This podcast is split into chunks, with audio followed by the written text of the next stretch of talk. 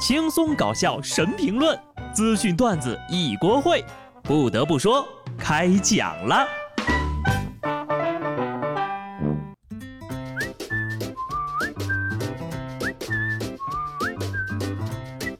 Hello，听众朋友们，大家好，这里是有趣的。不得不说，我是机智的小布。收假回来，正常开工。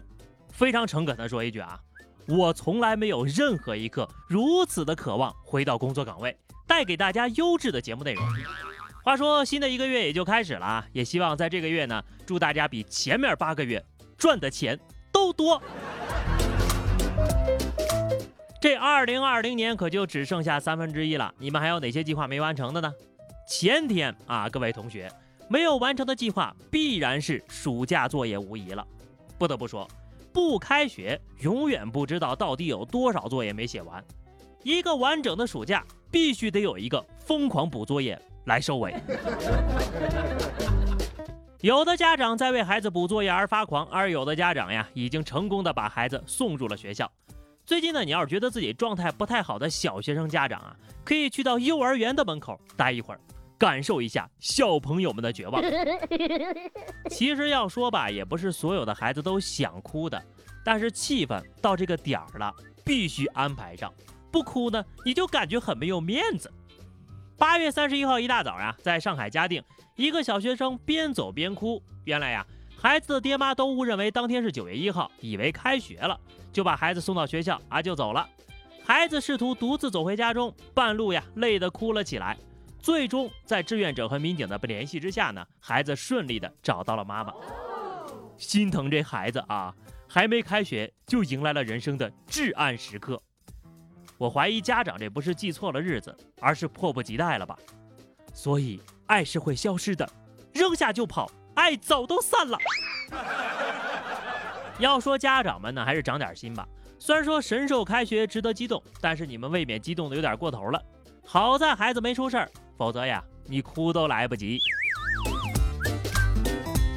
小学生开学会哭，大学生开学呀也有的哭。每个年级都有很多可哭的事情。最近呢，随着学校陆续开学，大家终于回到了阔别已久的校园。大半年没有回宿舍啊，这宿舍呢也准备了一些惊喜给大家，有床板长蘑菇的，还有茅坑长辣椒的。来自华南理工大学的李同学在推开宿舍门之后惊呆了，自己宿舍的厕所夹缝处竟然长出了一棵辣椒树，而且长得还挺好。辣椒们居然都成熟了呀，看样子养分也是挺好的。这一定是一棵有故事的辣椒树，而且呢，据我初步推测啊，这还是一个让人屁股隐隐作痛的故事。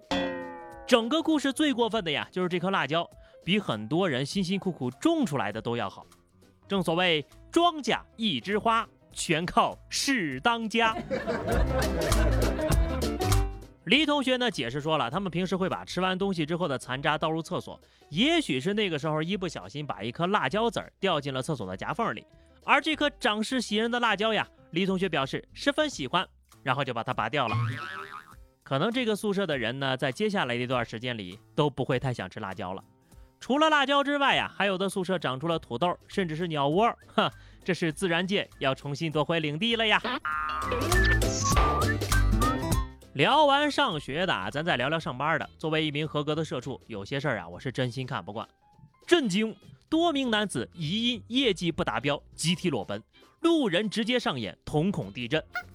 事情呢是这样的啊，湖南长沙多名男子当街集体裸奔，画面极其不堪。随后被现场的保安人员呢给制止了，物业已经报了警。长沙警方发布通告，裸奔男子呢均为某商贸有限公司的员工，因为业绩不如人，按约裸奔。目前呢，发起人被行政拘留七天，其余四人分别被行政拘留五天。全裸就有点过分了吧？啊，怎么着也得穿点儿吧？正常人还真干不出这种事儿。别人扇嘴巴子，好歹是在室内发疯。这群人呢，不怕丢人现眼，可谓是狼中之狼，狼王了。要是非得夸上一句，嗯，就是很有契约精神。日后呀。必成大事啊！话说，你们会为了工作而忍耐领导的无理要求吗？我见过舔领导的，但下面这么舔的，简直是闻所未闻。广西两男子为博领导赏识，多次挖坟，偷盗领导家祖坟尸骨，并将其藏匿，就打算呢等领导找不着的时候呢再出来立功。近日呀，两人因涉嫌盗窃尸骨罪被提起公诉了。看到没有，拍马屁的最终形态，挖人祖坟。我猜这俩二货的逻辑是这样的：不赏识我，偷你家祖坟尸骨，找不到了吧？哈哈哈，在这儿呢，惊不惊喜，意不意外？快来赏识我吧！要是我，可能会这么解释：领导，您猜怎么着？嘿，我今儿一出门啊，捡了一把骨头，快来看看，是不是您祖爷爷？这到底是什么单位能够同时培养出卧龙凤雏这二位人才？有这二人在，何愁大事不成啊？下面再跟大家说一件神奇的事儿，我还是真一第一次啊，就是听到这样的情况。杭州有个姑娘小李，长相清秀，身材苗条，可是至今呢没有谈过一次恋爱。在同事眼中，他是一个高冷的病秧子；在相亲对象眼中，要求很奇葩，必须要在空旷通风的地方约会。原来呀，这一切都是因为小李呢，从十四岁开始就频繁的放屁，每天都要放很多很多屁，而且还很臭。遇到人多或者紧张的时候呢，就更控制不住想要放屁了。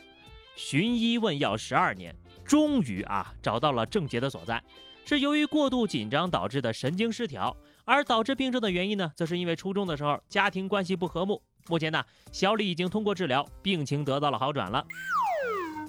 我是十分能理解这位姑娘的困扰的，这种呢已经不是普通的排气了，而是一种病态的，已经严重影响到了生活的疾病。试想一下，初次见面屁声隆隆的印象，确实不太好啊。不过姑娘也不要太在意啊，不放屁也的也未必有对象，是吧？当然了，在这儿呢也必须隆重的说一句啊，我们对姑娘的病情是深表同情的，希望你早日康复，找到如意郎君。话又说回来，咱换个思路想想啊，有屁不放憋坏心脏，没屁硬挤锻炼身体，三天不放屁抬到医院去，不放屁是肯定不行的啊！多问一句，你能够做到肆无忌惮的放屁吗？是选择憋屁的人，还是条汉子吗？放屁若不臭，怎能闻个够？放屁若不响，没人来鼓掌。哈哈哈！而且呢，根据这个科学研究呀，如果你硬要把屁给憋回去，这个屁呀。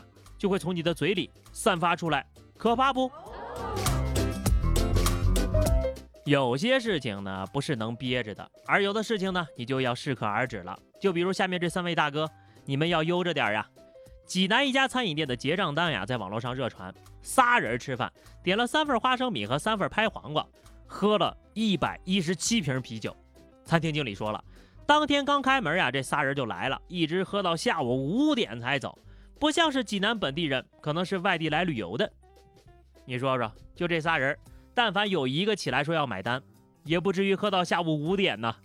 三个人点了六个菜，哼，有点浪费粮食了啊！我个人建议啊，你再吃的节约点，花生米三粒，啤酒四瓶，冲服，一天十次。